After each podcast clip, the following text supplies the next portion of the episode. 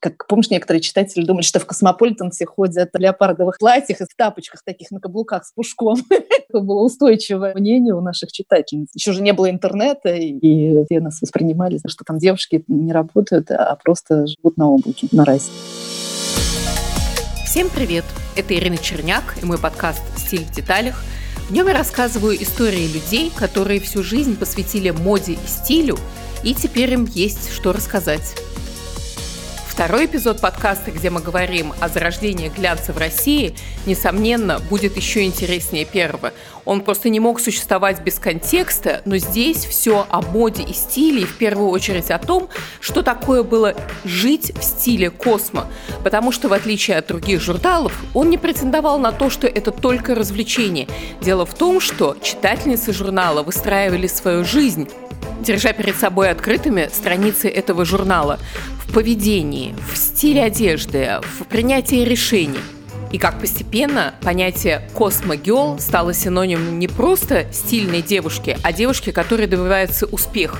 В этом эпизоде множество историй об особенностях русского креатива в 90-е годы, о курьезах с моделями, локейшенами, фотографами, о первом крушении мечты об идеальных съемках и о первых победах, когда только что появившийся российский журнал начал завоевывать международные позиции.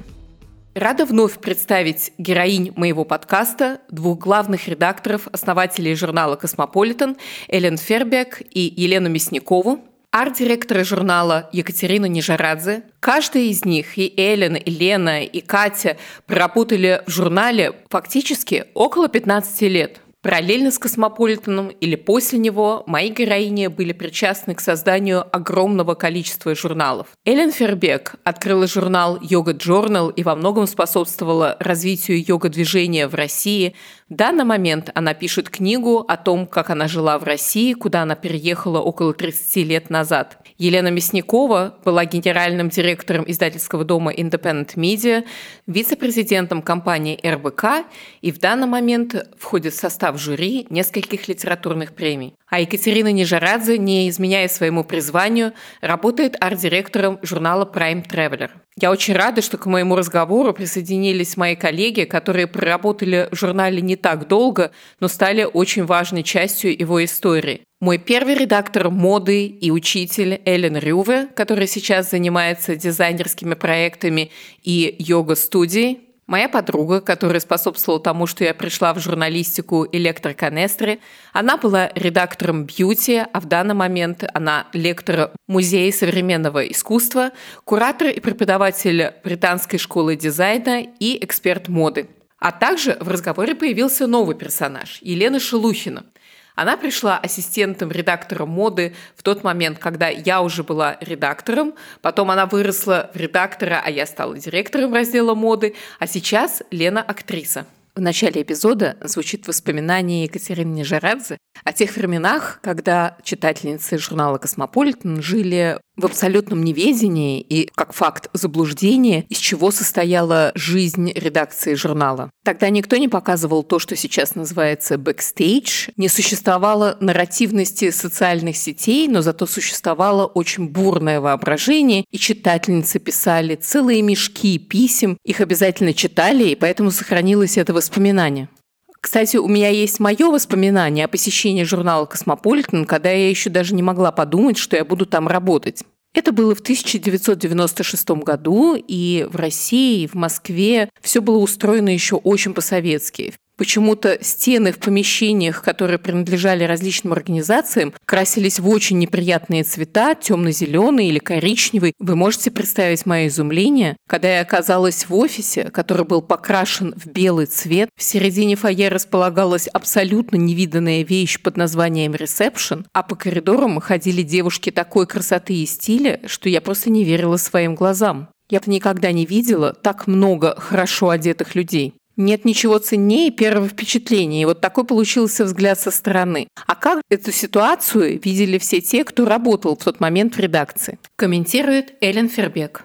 Это интересно, что ты это скажешь, потому что недавно я видела маленький репортаж про наш офис. По-моему, ты там. Или я точно там, Илья Канестри. Эллен очень удачно вспомнила Илю Канестри в связи с э, офисом того времени, потому что именно она пригласила меня тогда на встречу, чтобы показать, как устроена работа в глянцевом журнале. Ну, это был образец совершенно новых издательств. Твое воспоминание, белые помещения, что-то там, там потрясающее. Но это правда так.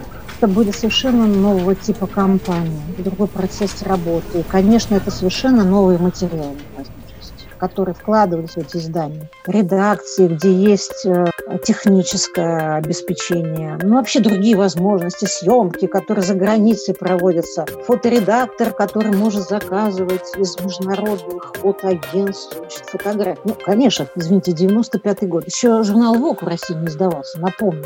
Удивительно, насколько память сохраняет очень разные точки зрения на одно и то же явление. Потому что в следующем своем комментарии Эллен, как главный редактор журнала, отмечает, что, напротив, денег тратилось не так уж и много. Я знаю, что мы всегда очень мало деньги тратили на офис. Это просто мы, наверное, мы покрасили, мы поставили стол. И чтобы там выглядели более современные, это, наверное, потому что мы вместе сидели. Там не было комнаты для босса и маленькие комнаты для секретарш. Нет, мы все всегда вместе сидели. И я думаю, что это для тебя более давал впечатление, потому что у нас нет денег на дорогие офисные мебели. Это не был Конде. А вот здесь Эллен попадает абсолютно в точку, потому что на тот момент такого понятия, как open space, то есть некого единого большого офисного пространства, где размещено много столов, на тот момент просто не существовало. Существовали только лишь небольшие кабинеты, начальники, подчиненные, секретарши и необходимость записываться на прием.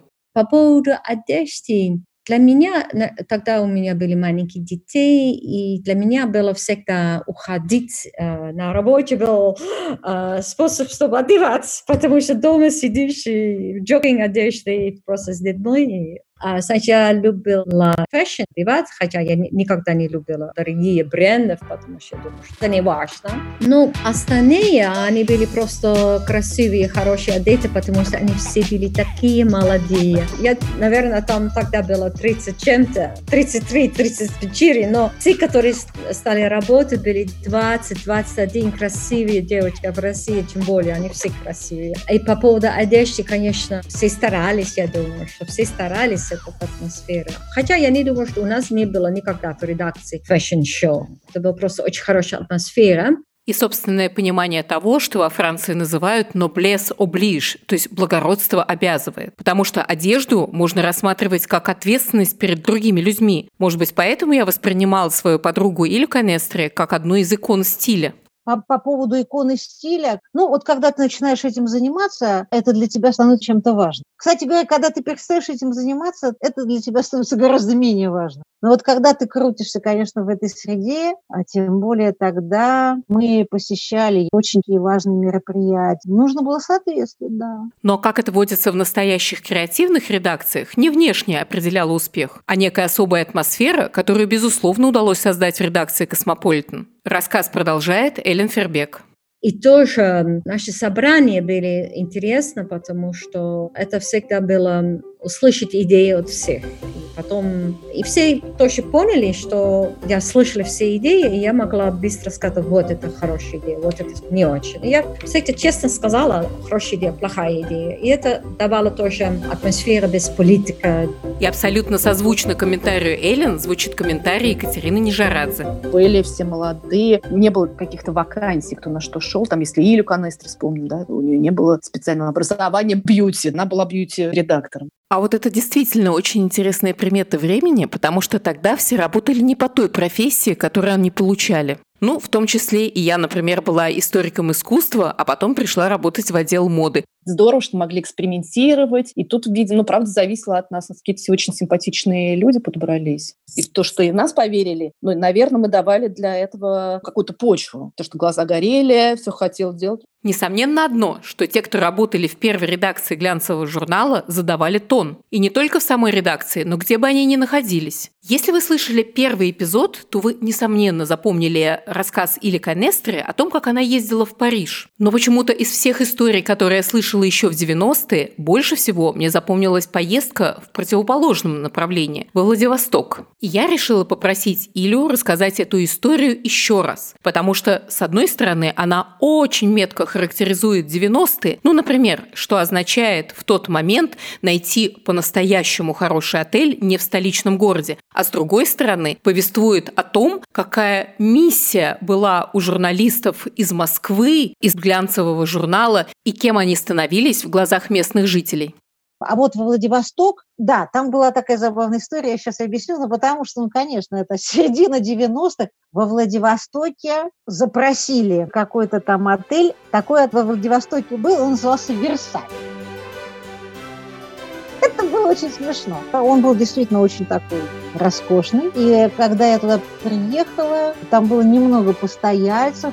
Я немножко боялась, потому что у меня было ощущение, что я жила одна на этаже. Вот это был период, когда Владивосток, конечно, был в таком, как город, в таком непростом положении. Опять же, нас пригласили в качестве гостей на региональный конкурс дизайнеров одежды. И я помню, что там была встреча с местными журналистами, и когда мы встретились, кто-то из них мне сказал, мы вас очень просим, если с вами будут делать интервью там или что-то такое, вы будете выступать, пожалуйста, расскажите о том, что у нас очень плохие дороги, мусор там не очень убирается, потому что вы из Москвы, и это очень важно, чтобы вы это сказали. Меня поразил Владивосток, вообще это путешествие такое длительное. Я тогда осознала размеры России на фоне тогдашней Владивостокской жизни, очень проблемной, как и вся жизнь во многих, конечно, российских городах середины 90-х. В те времена из Москвы, из Космополитена, я могу себе представить, как это звучало, Откровенно говоря, это было время очень ярких эмоций, потому что впереди еще ждало столько открытий и столько драгоценностей было рассыпано на пути, по которому шли еще тогда начинающие журналисты, рассказывает Электроканестри.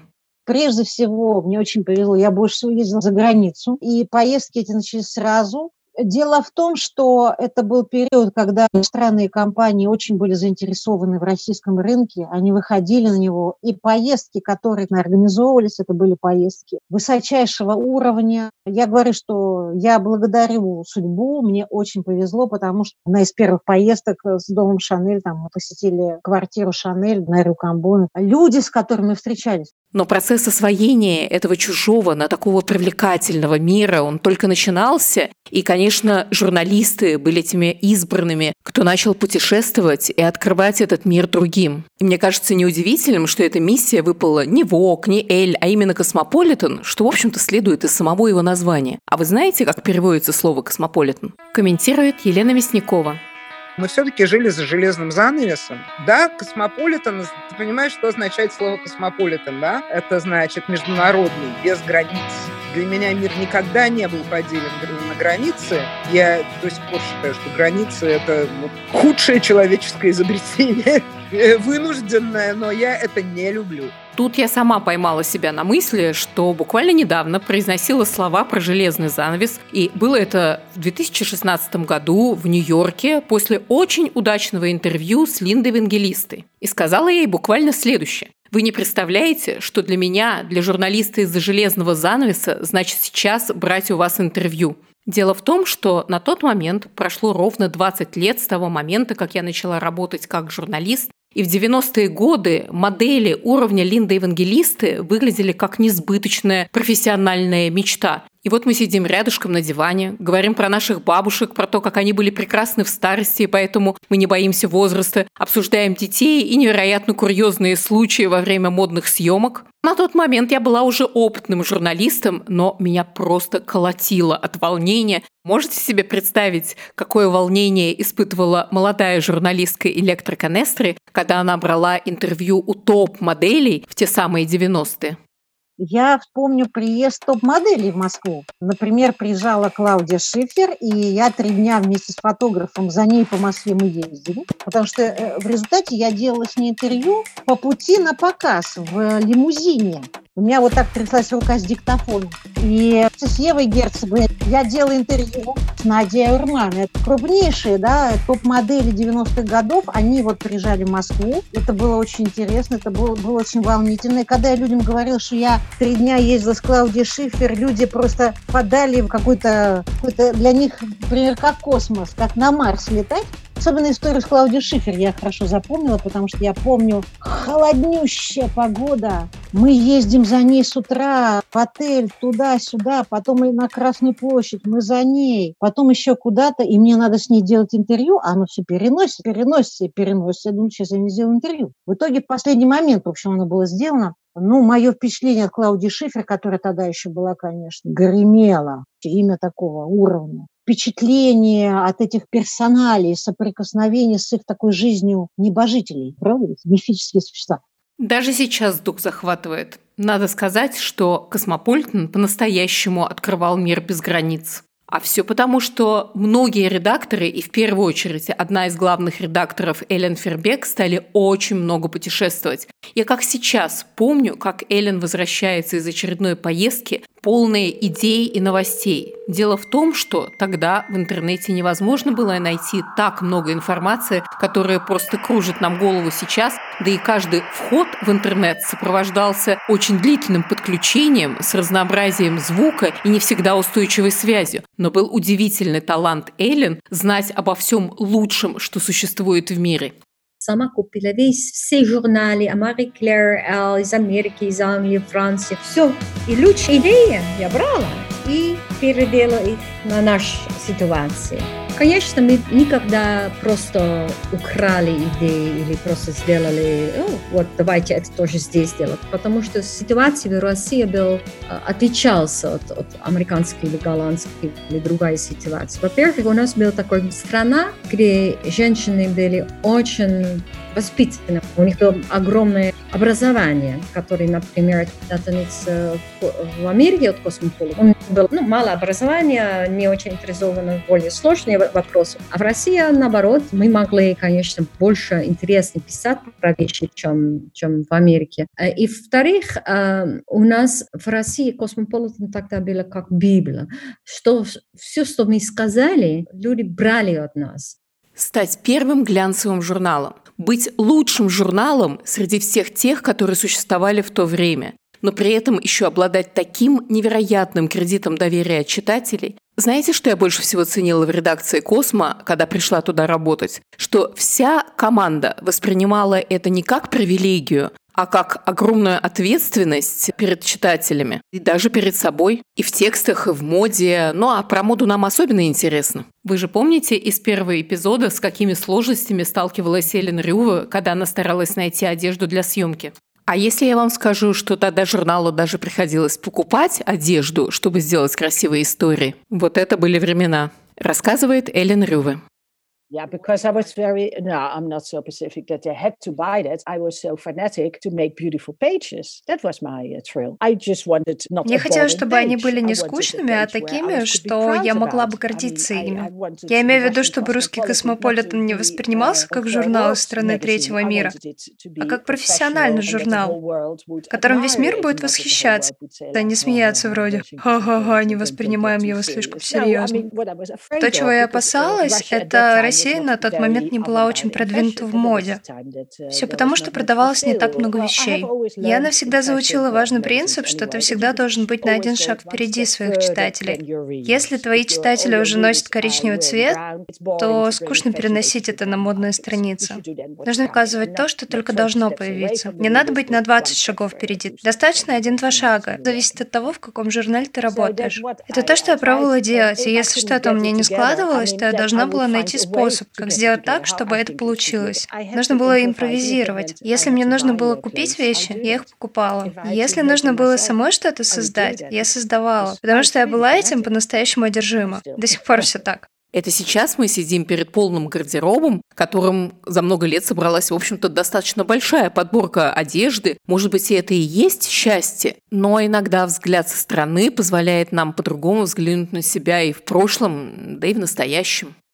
В начале своей работы я обнаружила, что в России все должно быть гламурным. Каждый должен выглядеть богатым, чтобы все могли видеть, что у тебя много денег. И лейблы, и мех. О, Господи, я в те времена видела, что люди надевали очки, не снимая с него наклейки с названием бренда. Все любили Versace, даже если там не было лейблов, то было золото, и все могли видеть, что я могу себе это позволить. В Голландии во всем мире, хотя, может быть, голландцы немного ленивы, но мне надо было показывать, что они богаты. Важнее было удобство и оригинальность. Это был другой способ видеть себя в моде, и это я старалась сделать с полными страницами в журнале. Ну, были, конечно, оригинальные люди, но это было скорее исключение из правил. То, что ты видел кругом, это был показной выпендреж, и это то, что я старалась поменять. Потому что суть была не в том, сколько у тебя денег, а сколько у тебя вкуса, сколько фантазии. Меня всегда немного шокировало. Я тогда жила на Белорусской, там был большой супермаркет, и за прилавком работала девушка. Меня всегда невероятно удивляло, как она была одета. Она вся такая роскошная, волосы уложены, всегда в полном макияже, с ярко накрашенными губами, вся в золоте. Я же приходила в джинсах и футболке и думала, о боже, она просто смотрит на меня сверху вниз, а я модный редактор Космополитен. Она же выглядит как королева в этой стране, а мне только остается полы ей мыть. Я, конечно, преувеличиваю, но тогда Многое в воспоминаниях модного редактора Эллен Рюве можно отнести и к сложностям перевода, и к недостатку опыта у тех, с кем она начала работать. Мне же безумно нравятся все эти мелкие детали, из которых, собственно, и сплетается ткань прошлого. Свою первую поездку в Париж на модную съемку я тоже воспринимаю как сплошную катастрофу. С фотографом мы тогда не могли найти точек соприкосновения ни в чем. Ни в фоне, ни в свете, ни в том, как модель должна двигаться. Можете себе представить, э, как непросто было Эллен в первые месяцы съемок в России?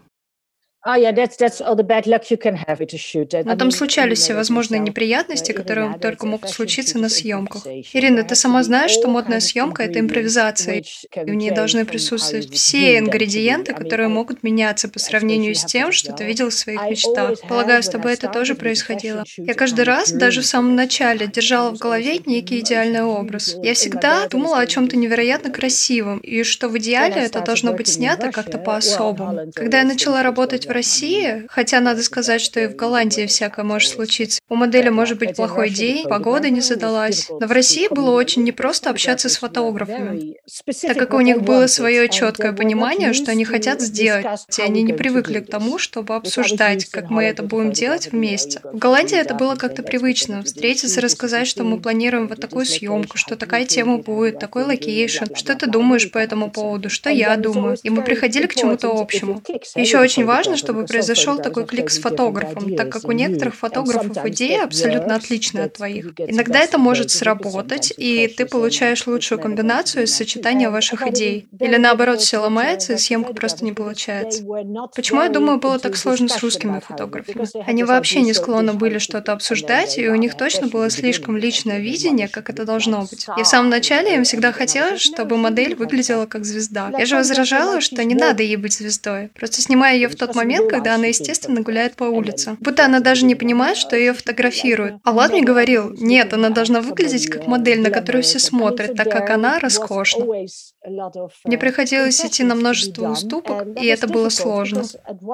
Так как, с одной стороны, русские фотографы лучше, чем я, понимали аудиторию. Просто потому, что они лучше знали русских людей. Я же была всего лишь иностранка, которая сюда приехала на время. И с другой стороны, я хотела взгляда фотографа, который должен сделать необычную съемку, что-то особенное, не похожее на все остальные съемки, и это было сложно.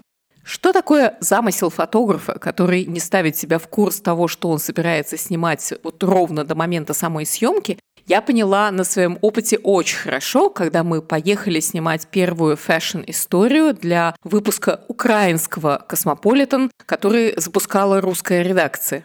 В Киев я привезла множество очень ярких э, летних вещей, но фотограф уверил меня, что куда лучше будет снимать ночью на фоне неонового освещения в каких-то знаковых местах, ну, например, у ночных клубов, гостиниц или спортивных комплексов. Когда съемка была готова, мы принесли ее в редакцию, и поверьте, это была очень интересная съемка. На фоне ночного неба была выхвачена вспышкой модель, в ярких одеждах. И вокруг нее фотографу удалось сделать, ну, я бы это назвала светописью. То есть очень необычные рисунки из неоновых огней, которые фотограф делал исключительно благодаря долгой выдержке и движению фотоаппарата. Но главным редакторам съемка не понравилась, и они сказали, что категорически невозможно ставить такую историю в первый номер. Они же ожидали, что там будет хорошо видно город. Непростой для меня комментарий Эллен Фербек. Я бы опять сказала точно так же, потому что мы хотели украинцы читательницы показать, что мы для них сделали съемку в Украине.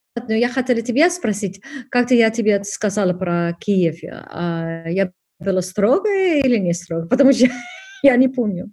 Ну, в этом вся Эллен. Даже когда ты не прав, она чувствует себя неловко. Мне только оставалось ей ответить, что это был для меня один из важнейших жизненных уроков, потому что с тех пор я никогда не позволяла фотографам гнуть свою линию, когда ты знаешь, что нужно заказчику. Вначале, конечно, фотографы тоже думали, ой, я хочу тоже быть а, художник. И каждая профессия должна вначале еще искать свой роль. А, и вначале не все поняли. Но но очевидно, что в съемочном процессе участвует не только фотограф, но и модели, и стилисты, и визажисты, и стилист по волосам. И всем им еще предстояло научиться работать вместе как цельная команда, рассказывает Эллен Рюве. В самом начале в Москве для меня было очень сложно, что фотографы, так же как и стилисты, а у меня в свое время было много ассистентов на протяжении этих лет, модели, визажисты, все они никогда не думали о теме съемки.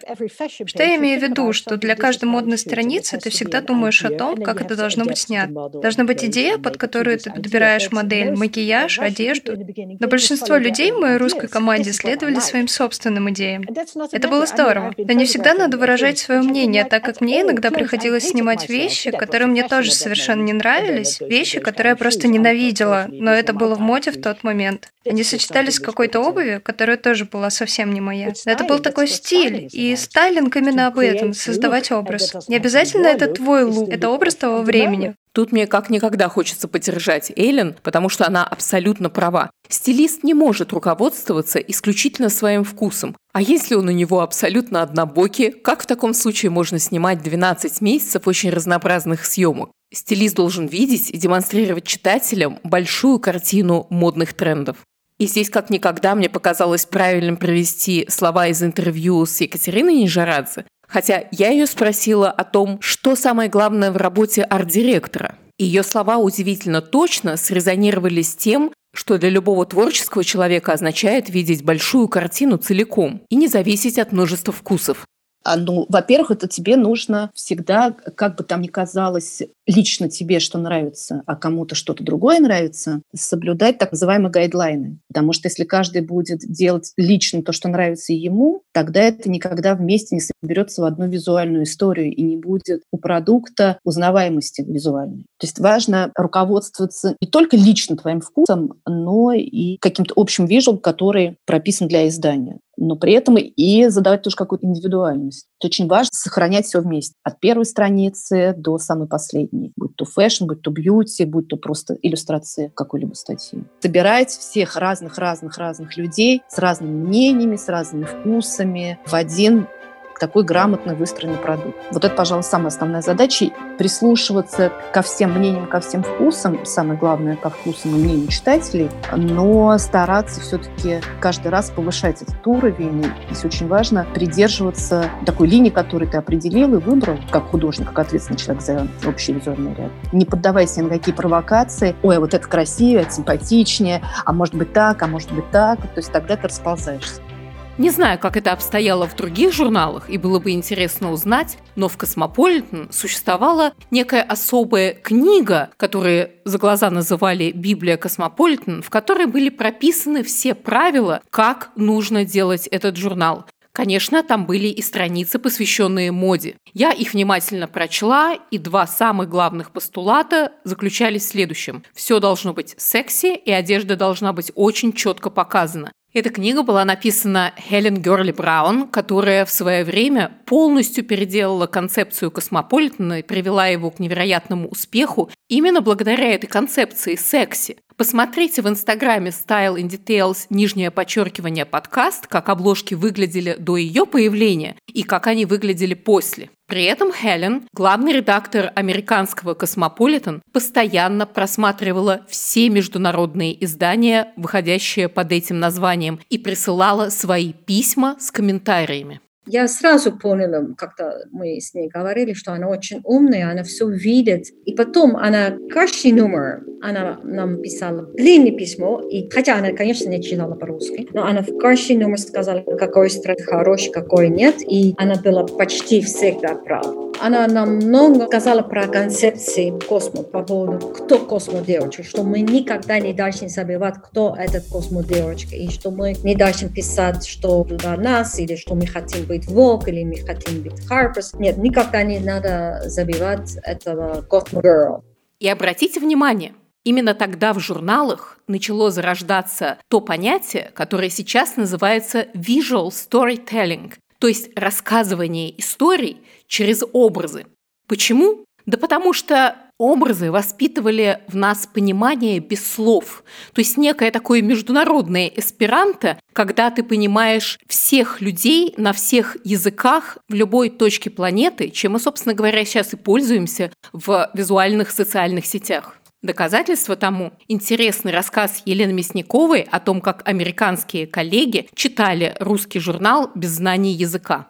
В основном эти письма читала Эллен, потому что, да, они больше касались визуального, потому что у нее все-таки не было никакой возможности комментировать качество текстов, все-таки она по-русски не читала. Она могла комментировать баланс текстов, потому что у нее ну вот в какой-то момент международных изданий журнала «Cosmopolitan» было 50, то есть в 50 странах он выходил. Хелен Герли Браун над ними надзирала, хотя, в общем, там был другой человек, моложе, и Ким Синклер Боттон, которая была директором международных изданий всех журналов, и она тоже просматривала все эти журналы. Но у них выработалось какое-то десятое чутье, они по картинкам, по шрифту, они как-то знали, о чем материал. И, конечно, хоть, хоть и не могли прочесть. И за балансом они очень следили, что... А, я помню, что они всегда хотели убрать, прям страстно мечтали убрать рубрику, которая называлась «Историческая женщина». Это какая-нибудь э, желательно русская великая женщина из серии Марии Кюри Складовска, которая, конечно, не русская, просто я сейчас не могу вспомнить, про каких русских женщин мы писали. Историческая именно, уже умершая.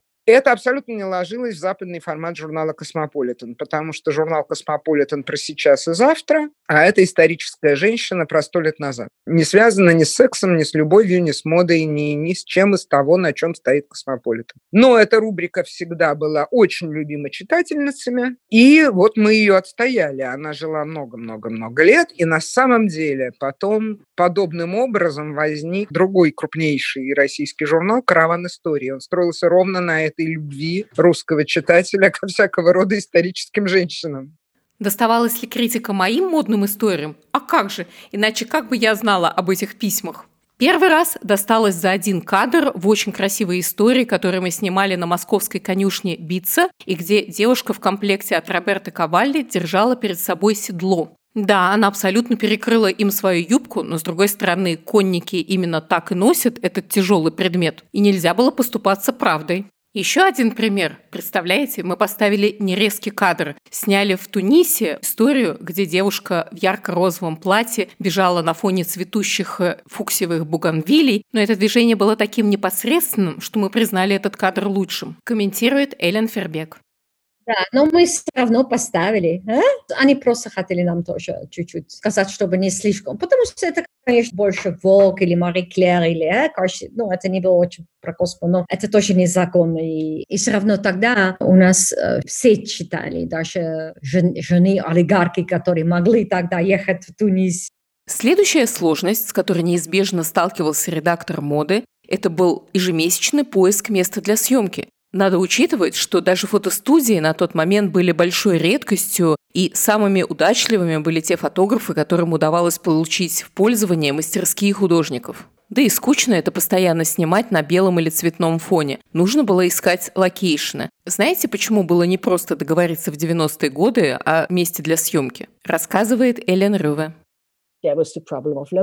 Была проблема с локациями. В Голландии все были рады предоставить свои помещения для съемок, так как для них это была возможность рассказать о себе. Я приходила в отель, предлагала у них снимать, предупреждая, что мы обязательно упомянем их название на странице журнала, что это было сфотографировано в отеле в Амстердаме. Они были невероятно счастливы. Но в Москве на тот момент пиар даже не существовало, и люди не понимали, насколько это важно. У нас отнимало огромное количество времени и энергия получить разрешение на то, чтобы на съемку где-то. Бывало, что мы получали разрешение, но получалось, что человек, который его дал, оказывается, не спросил своего главного начальника. Тот неожиданно появлялся и выставлял нас. Нет, нет, это невозможно. Ну и, конечно, никак не отвертеться от темы моделей в 90-е. В прошлом эпизоде уже был рассказ о том, что поначалу-то и модельных агентств не существовало, но потом возник Red Stars, Modus Vivendis и несколько других. Благо, русские девушки всегда отличались красотой, но вот курьезов поначалу случалось предостаточно. Такая же проблема у нас была иногда с моделями. Мы проводили кастинги. Тогда появилось агентство Red Stars, с которым мы много поначалу работали. И как-то после кастинга мы выбрали двух девушек, Машу и Свету.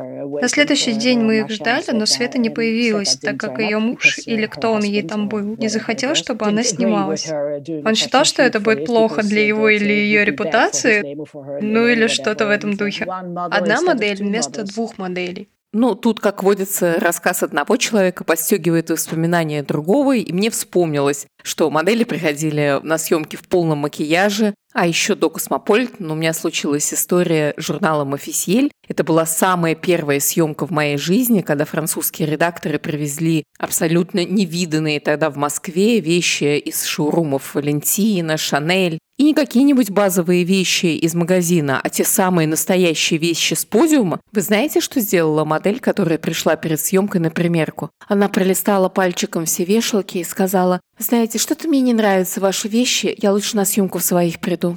Можете себе представить реакцию главного редактора французского «Офисиель» Мари Жозе Жалю, когда ей перевели эту фразу? Разумеется, девушка в этой съемке не участвовала. Потому что в моде в те времена не было места прагматичному подходу. В ней появлялись только те, кто были настоящими мечтателями. Вспоминает Лена Шелухина, которая пришла работать ассистентом редактора моды и потом стала редактором моды «Космополитен». По классической схеме фильма «Дьявол носит Прада» это работа, о которой мечтала любая девушка. Вот нужно было проверить на себе, так ли это было очень интересно. Но мы же ничего не умели. У нас не было никаких алгоритмов, мы не знали, что такое съемки. Мы это все придумывали, и на собственном опыте это рождалось. Очень рада, что Лена присоединилась к разговору, потому что она пришла на работу чуть позже меня. То есть получается, что она уже следующее поколение стилистов. И собирая коллег и друзей из прошлого, мне захотелось задать им вопросы, которые, в общем-то, у меня никогда не было возможности задать. А как тогда, в 90-е годы, они воспринимали работу отдела моды? Рассказывает Екатерина Нижарадзе. Фэшн, ты знаешь, конечно, это всегда, это, это была в некоторой степени, знаешь, такая зависть со стороны редакторов, дизайнеров, потому что, конечно, это как у любой девушки, у любой там девочки, это вызывает зависть и восторг, когда ну столько вокруг тебя красивых вещей. Вас окружает ну, какие-то невероятные платья, вы можете их брать, вы видите какую-то фантастическую обувь, сумки, аксессуары, часы, серьги. И такое ощущение, как будто бы вы все время играете ну, каких-то больших кукол. И, конечно, со стороны кажется, что как будто бы вот это просто не работа, а сплошное удовольствие. Конечно, понимаешь, что это, ну, я немножко шучу, ерничаю, конечно, мы все прекрасно понимали, что это большой труд, и на самом деле со стороны все выглядит очень романтично. А сколько в этом труда, знаний, а с Илли Канестри мы вспоминали о том, что за несколько лет, как я пришла на работу в Космополитен, она мне рассказывала о существующей позиции ассистента раздела моды, а с другой стороны всячески отговаривала от того, чтобы ее занять по очень существенным для нее резонам, и это, очевидно, будет очень интересно тем, кто только присматривается к работе стилиста. Но твоя работа всегда тебя дождется, и в конечном итоге все сложилось очень правильно, потому что я уверена, что всегда нужно начинать с ассистирования Что касается моды, то всегда была такая специфика в этих отделах, что ассистенты, люди, которые приходили как бы на такие помогающие должности, работа была всегда очень э, ножная, немножко на износ возможности, потенциал вырасти и подняться всегда было немногих, потому что в каждом журнале редактор моды один, а ассистентов обычно очень много. Мы-то сейчас задним числом говорим, у тебя все сложилось, и ты в итоге стала редактором моды. Но у большинства людей, которые с должности ассистента начинали, у них это не сложилось так. И дело не в том, что они хуже или лучше. Там действительно много ассистентской работы, которая заключается ну, вот, в необходимости бегать, собирать одежду, а работать творчески, иметь возможность действительно что-то курировать, на не у всех есть. Поэтому я говорю, мы сейчас о тебе говорим, зная уже, как все произошло, да? Абсолютно точно. У меня все сложилось. Но и, кстати, сложилось у многих других, таких же, как я, кто вообще не воспринимал как какую-то особенную тяжесть любые обстоятельства этой работы, потому что все доставляло настоящее удовольствие. Нужно собирать вещи, так это и есть креатив. Нужно отнести пакеты, но а какая работа бывает легче, чем это? Да, конечно, я очень уставала, и моя коллега по отделу моды Елена Шелухина решила привести меня в чувство. Ой, слушай, у нас получается что-то такое все радужное, красивое. Давай уж честно, работали там без выходных и отпусков. По ночам мы собирали съемку в нашем небольшом тогда маленьком офисе, когда все сотрудницы расходились. Мы с тобой раскладывали вещи по комплектам по ночам, на полу, каждый лук. И обычно мы уже собирали съемку, знаешь, что мы будем снимать, но всегда было несколько вариантов. Это подходит, не подходит, менялось местами. Заранее мы знали, на какую страницу что встанет, что пойдет пойдет на разворот, что пойдет на, там, на левую и на правую, как это все будет между собой сочетаться. То есть научены мы к этому времени были хорошо и могли уже учить других, потому что, к сожалению, сейчас, казалось бы, спустя столько лет, мне приходится как главному редактору сталкиваться с фотографиями, которые вообще не складываются в историю. А меня, в свою очередь, очень удивляло, как дизайнеры, которые верстают фотографии, то есть работают с ними непосредственно, с легкостью вдруг давали остроумное название для модных страниц. Комментирует Екатерина Нижарадзе. Потому что если тебе в руки попадает изначально хорошо продуманная история, в которой есть размышления, что будет первым кадром, что вторым, какое наполнение, как бы развитие этой истории, начало, середина, конец. И тогда, соответственно, ты когда собираешь все это вместе, то, в принципе, достаточно легко это само собой приходит, если эта вещь органичная, приходит какое-то название. И, конечно, работа редакции моды никогда не была легкой и очень часто выходила из зоны комфорта, но с другой стороны, если ты увлечен своим делом, то начинаешь воспринимать это как неотъемлемую часть твоей жизни. И если смотреть на разницу времен, до сих пор ничего не изменилось в этой работе. Продолжает Елена Шелухина что съемка это не просто приехали, поснимали и уехали, а это было несколько суток практически без сна. То есть пока мы это все собирали, гладили, потом часа так в три ночи, в два мы ехали домой, немножечко спали пару часиков, потом, собственно, сама съемка. Съемка длилась 6-8 часов, а потом все эти вещи нужно было немедленно вернуть обратно, потому что вещи брались из магазинов, кто-то должен был купить, потому что шоурумов на тот момент было очень мало. Вернуть вещи вовремя – это вообще было дело чести, которое нужно было исполнять безукоризненно. Так выстраивалась репутация. Но чтобы не быть слишком серьезной, привожу очень забавное воспоминание Екатерины Нижарадзе. Все вещи возвращались после съемок, они раздавались редакции. Еще же не было интернета, и все нас воспринимали, что там девушки не работают, а просто живут на облаке, на райском. Мы все немножко домысливаем о том, чего на самом деле до конца не знаем. И это Катино воспоминание из коллекции читательских заблуждений лишь один из мифов вокруг редакции «Космополитен», вспоминает Елена Шелухина иностранный офис давал разрешение на съемку. Мы с этим письмом приезжали, нам с вешалки снимали вещи, возвращали. Но это нужно было сделать очень быстро, потому что давали иногда на несколько часов, иногда там на сутки. Ну, если шоурум, которых было очень мало, то можно было чуть подольше. Вещи все были в единственном экземпляре, и на них выстраивалась очередь из журналов. Нужно было успеть снять, успеть это снять красиво, пока это не сделал кто-то другой. Мне показалось очень любопытным, насколько Лена детально описывает, насколько по времени нам давали вещи на съемке, но это в Москве. А можете себе представить, чего стилистам стоило договориться о съемках, если они должны были уезжать за границу, и тут, естественно, речь шла о целой неделе отсутствия вещей в магазине? Для Эллен Рюве это, конечно, было дело достаточно наживное. Она в любом случае привозила вещи для съемок из шоурумов Европы. Куда любопытнее тот факт, что русские команды в принципе стали выезжать на съемки. Я всегда много путешествовала, так как смысл в том, что журнал делается очень заранее. Это означает, что ты должен снимать летнюю моду, пока еще плохая погода. А снимать такие истории в Москве никогда не выглядело очень по-летнему. То есть это очевидно, что ты должен путешествовать, и в этом тоже были свои определенные модные направления. В Голландии сначала все отправлялись на Канары, потом пришло время, что все летали в Майами. Потом дошла очередь до Южной Африки. И все это еще очень зависело, с кем тебе удалось договориться, потому что все эти поездки оплачивались спонсорами. И мы делали то же самое для Космополитена и других журналов. Мы несколько раз были в Сочи, так как там погода была получше, чем в Москве, чтобы снимать летние вещи. После того, как в Москве начал активно развиваться туристический бизнес, и русские люди тоже могли начать путешествовать, все страны в мире были очень-очень заинтересованы начать работу с журналами, так как они хотели русских туристов. Это был новый рынок, у русских было много денег, чтобы потратить. И тогда у нас появился выбор из множества стран, чтобы там снимать. Мы ездили во многие места, и все такие поездки были оплачены, так как потом в журнале появлялись статьи о Майами, Мальте или Греции. И с нами всегда ездили журналисты, которые писали эти статьи. Они встречались с туристическими офисами. Таким образом, все становилось возможным, и мы могли себе позволить снимать за границей, помещать помещая моду в правильные обстоятельства.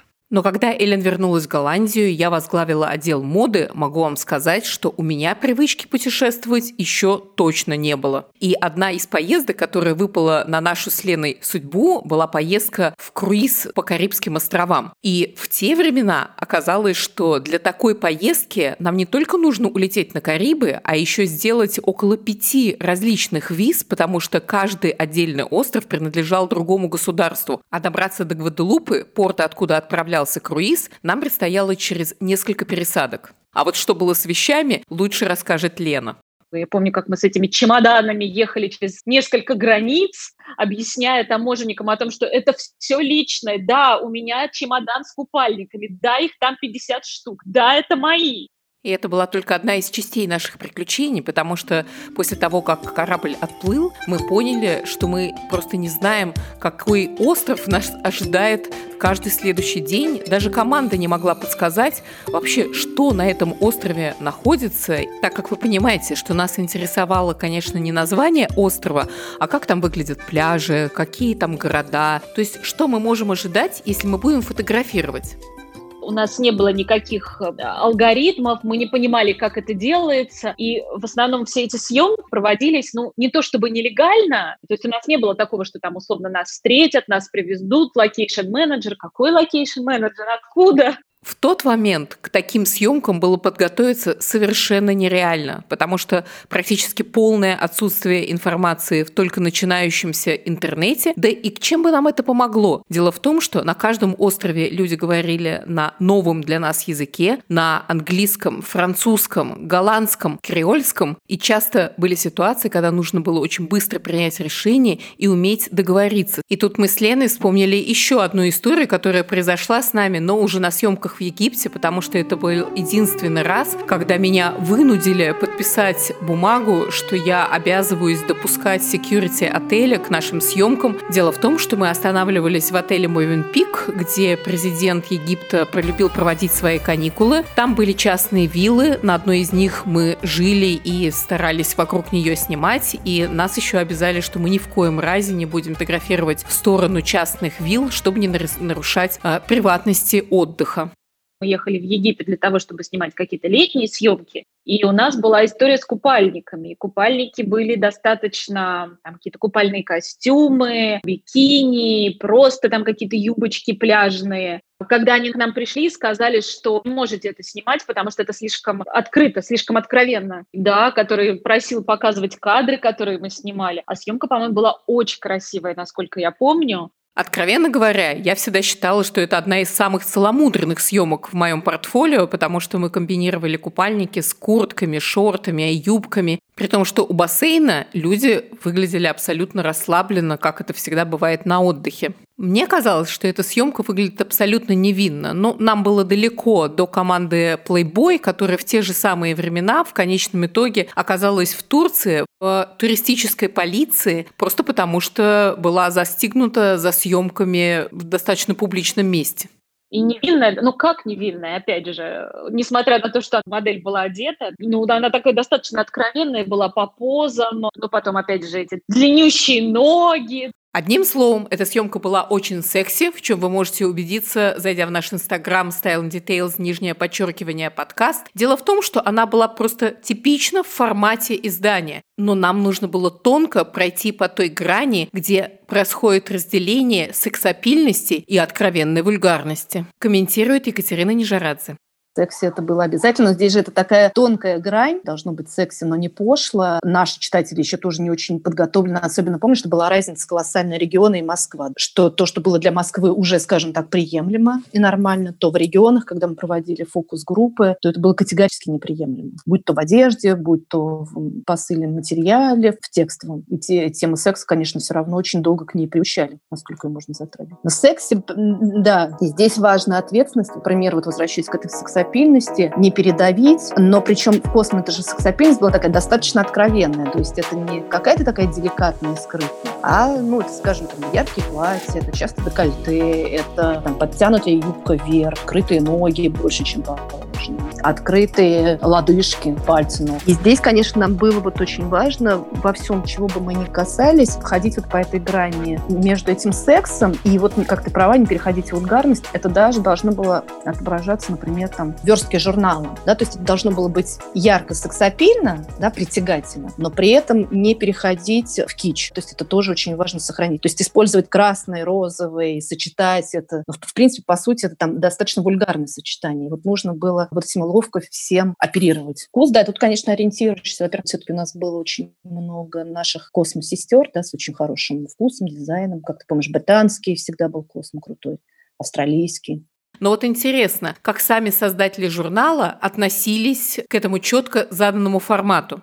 Потому что я, как выпускница искусствоведческого факультета, сейчас могу оглянуться назад, и у меня возникает вопрос, как же Эллен позволяла мне иногда ставить съемки, которые были ностальгичными, очень романтичными, но абсолютно не секси, комментирует Эллен Фербек. Я специально это сделала, потому что весь этот секси сторону от Cosmopolitan мне лично не очень понравилось. Например, наши обложки всегда тогда были э, американские модели, Сидни Кроуфорд, и это был всегда супер искусственный секси, типа большой декольте, огромные волосы, но в мой голландский вкус это был всегда тоже чуть-чуть вульгарнее. И я знаю, в Америке они хотели все съемки секси, и для меня был тоже чуть-чуть старый модный. Поэтому я видела, что ты сделала. Я имею в виду современный вид от женщины, не одежды. Здесь я должна оговориться, что речь идет об истории, которая называлась «Призраки», и я ее снимала по мотивам картин Борисова-Мусатова, где девушки в шалях и длинных платьях бредут около заброшенных усадьб. Мы действительно снимали тогда еще в полуразрушенном Архангельском, и получилась удивительно элегичная история. Теперь я вижу тоже съемку в снег, о чем ты говоришь. Это был действительно красота, но все равно классический, красивый, современная девочка. Я всегда это любила. Значит, получается, что нам удалось нащупать какой-то свой особенный путь в русском стайлинге. И чувствовали ли это другие? Комментирует Екатерина Нижарадзе наверное, в силу нашей там ментальности. Мне кажется, что русский стайлинг более сдержанный и менее склонный к эксперименту. Нас совсем окружает другая природа, другая культура. Это, правда, это вещи абсолютно взаимосвязаны. Но я бы не сказала, что мне кажется, что это прям вот какая-то такая отдельная история в фэшне. Американская, конечно, отличается, я думаю, потому что все равно все-таки у нас все поделикатнее. Это не значит скромнее, а как бы поровнее и, может быть, не так дерзко, как могут себе, скажем, позволить обычно американцы. Сейчас уже поменялось, сейчас сравнялось, да, сейчас уже нет такой разницы. Вот ну, на тот момент все-таки мы были поутонченнее, не побоюсь этого слова. Поживописнее, не скромнее, а скорее поизящнее, потому что западное все-таки был гораздо намного агрессивнее и по позам, и по одежде, прямолинейно, скажем так, если мы сравниваем именно Космо, да, я не беру другие издания. Напористее, откровеннее, я тоже снимала несколько обложек «Космополитен» по очень похожей схеме. Поза с развернутой ногой, поставленная на какое-то возвышение, рука на бедре, короткая юбка, большое декольте и, конечно, в первую очередь фронтально развернутое лицо с призывным взглядом и волосы, которые поддувались феном. Единственный закон всегда было, чтобы обложка приятно посмотреть, хотя я должна сказать, что все эти обложки для меня лично были чуть-чуть слишком американские, слишком много грудь и волосы, чуть-чуть. Мне, честно говоря, все эти обложки было чуть-чуть стыдно, но надо было. Если мы делали, например, иногда я делала пруф, я старалась сделать э, английские обложки грудь меньше, а? декольте меньше секси. Но каждый раз, когда мы попробовали элегантный или более современный, по мой вкус, обложка, продажа падала. Значит, я поняла, что в России, в Америке женщины очень отличают, но они оба любят это секси вид с большими волосами, сладкий. Это всегда было удивительно, что наша обложка была более-менее а, такой коммерческий, но внутри журнала фэшн было всегда очень интеллигентный, я бы сказала у нас все статьи были супер. Но, кстати, с одной из обложек была связана легенда, одна из тех, что бытовала уже в редакции, потому что истории некоторых читательниц просто запали в нашу душу навсегда, вспоминает Екатерина Нижарадзе.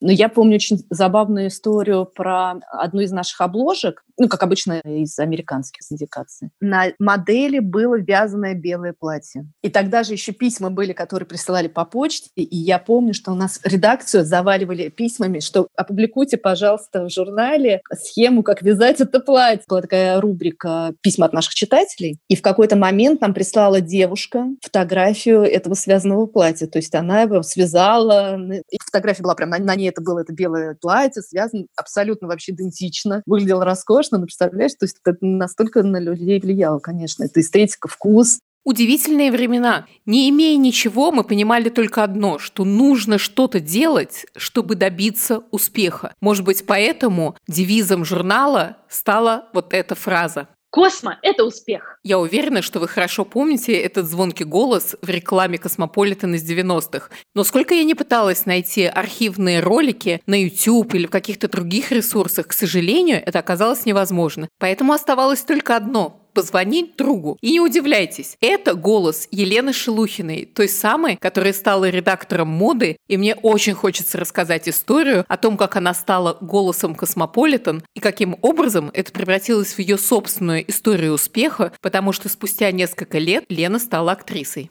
никто не нравился нашим главным редакторам. И это было очень смешно. В какой-то момент, когда мы с тобой чего-то там перекрикивались, сидя в нашем закуточке, зашла Лена Мясникова. Космополитен сидела тогда, первый open space. Это была огромная-огромная комната, и сидело там порядка 30 человек. И вот этот вот гул стоящий, у потому что все там что-то обсуждают, говорят, кто-то по телефону, мы что-то делаем. И вот мы с тобой что-то там перекрикиваемся, в это время заходит Лена Мясникова, говорит, так, стоп, кто сейчас говорил? Я говорю, я. Она говорит, иди сюда, вот то, что нам надо.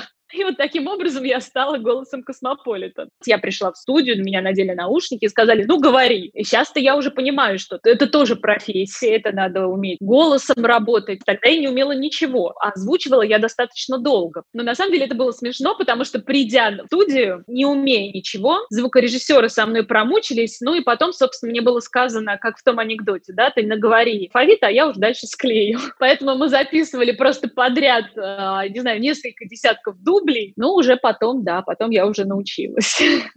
Космо – это успех, говорила я вот таким бодрым голосом. И надо признать, что этот лозунг оказался идеальным для российского космополитен, потому что сколько потом не пытались придумать новый лозунг, ничего не получилось. Рассказывает Элен Фербек. Было хорошее слово, потому что в Америке это было слово от Хелен Гёрли Браун «be the best you can be», быть лучшей версией себя. И это действительно слоган для Cosmopolitan очень позитивный, что это тоже для фэшн выглядит самое лучшее, что ты можешь э, выглядеть. Это не обязательно как последний фэшн, но как ты можешь выглядеть, реальный. Принесли ли эти слова успех всем тем, кто входил в орбиту Космополитен? Несомненно, комментирует Екатерина Нижарадзе. И не зря вот этот слоган, который ты вспомнил, потому что, конечно, он абсолютно и для наших читательниц отображал истину этого издания, и для нас самих, тех, кто работал. После выхода первого эпизода подкаста «Стиль в деталях» очень многим вспомнилось многое, что было связано с их собственными эмоциями по отношению к журналу «Космополитен». Но у редакции в те годы тоже была одна история, которая хранилась как свидетельство чуда и силы веры в «Космополитен».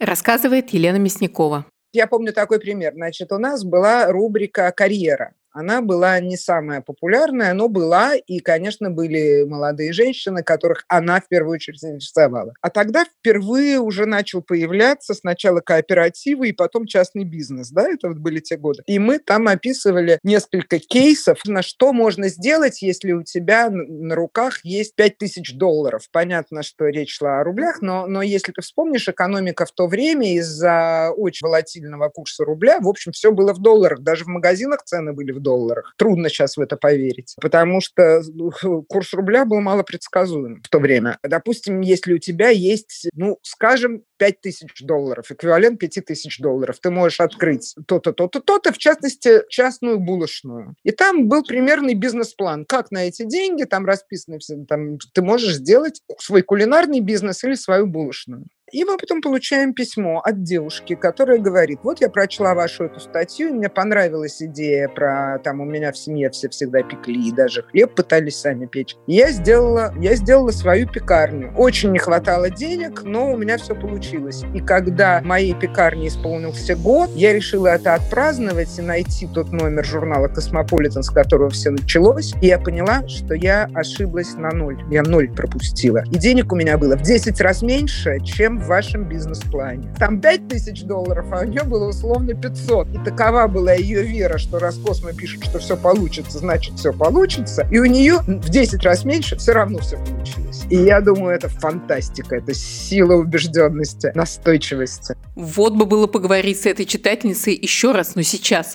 Дело в том, что у меня тоже есть история успеха, но только она связана с модой. Дело в том, что раз из Финляндии я привезла футболку одного бренда, который не был представлен в России. Я его сфотографировала в одной из модных историй в Таиланде и получила письмо от читательницы, которая очень хотела купить эту футболку. Я подумала, пусть произойдет чудо. Обратилась в бренд и предложила просто подарить эту футболку. Я ответила читательнице, что приезжайте и забирайте, вам ее отдали в подарок. Но она пропала и пропала на целых два года. Через два года я получила письмо. Оказалось, что эта девушка хорошо знала финский язык, на тот момент работала в строительной компании, но это не было ее мечтой. А пропала она, потому что проходила собеседование с этим самым финским модным брендом. И по результатам стала директором их представительства в России. Не думаю, что это будет преувеличением, но для многих первый глянцевый журнал был абсолютно судьбоносным, рассказывает Элен Фербек.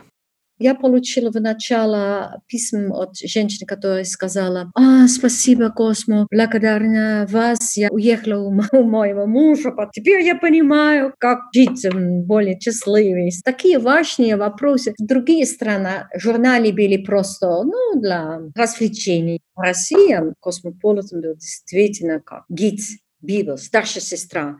И женщины сделали, как, что мы сказали, они сделали. Значит, это был важный роль. Не сразу, но я стала это понять, и это нам сделало более ответственность. Ответственность – это очень важно. Но в моде мне всегда казалось, что в конце концов, если стилист делает ошибку, он же не врач, не авиаконструктор. От этого никто, по сути, не сможет пострадать. Но когда Космо вышел миллионным тиражом, а мы знаем, что обычно один номер читают как минимум 6 человек, то есть все понимают, что то, что они сделали, увидят 6 миллионов человек. Это очень изменило наше представление о читательницах и ответственность перед ними, потому что не все они жили в Москве, И жили они просто во всей огромной стране и даже за ее пределами. Комментирует Екатерина Нижарадзе.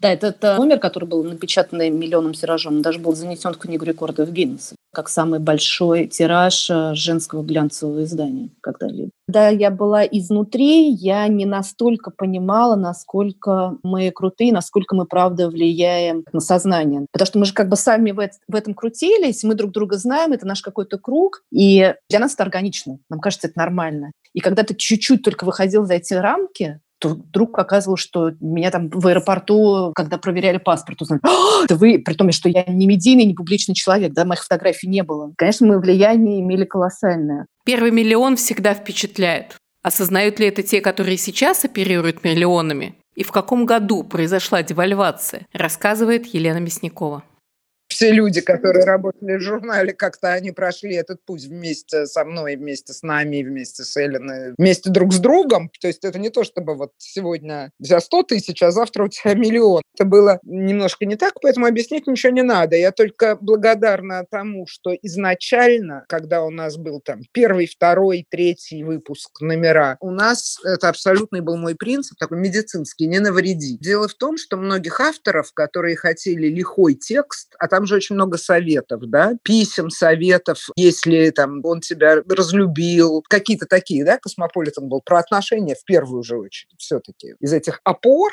на которых стоял этот журнал, на первом месте была не мода и не красота, и не секс, а все-таки отношения. Потому что все остальное это либо путь к этим отношениям, либо производные от этих отношений, так или иначе. И вот там иногда авторы ради лихого слова, ради лихой фразы давали непродуманные советы. Вот он тебя то-то, то-то, он тебя там на 8 марта вспомнил с утра пораньше, правда, не приготовился к твоему дню рождения, раскачался в середине. Разводись! Вот это вот, вот, вот чувство ответственности перед своей аудиторией и понимание, и уже знание очень быстро пришедшее, что если ты напишешь «разводись», они разведутся. Не все, но многие. Вот это оставляется осторожнее. Я помню гороскопы незабвенной Тамары Глоба, в которой там было что-нибудь трагическое, и все они умерли, умерли, умерли. То есть если у тебя знак такой-то, то у тебя умрут родственники, ты потеряешь деньги. Тамара мягче. Потому что, почему я говорю, вот эта медицинская этика не навреди, потому что правда, это был первый журнал, которому прям верили и все делали, как там написано. И не дай Господи, а когда это помноженное на 6 миллионов, ты просто не хочешь. Взять на себя риск, чтобы 1%, 1% из 6 миллионов развелся из-за неосторожной статьи.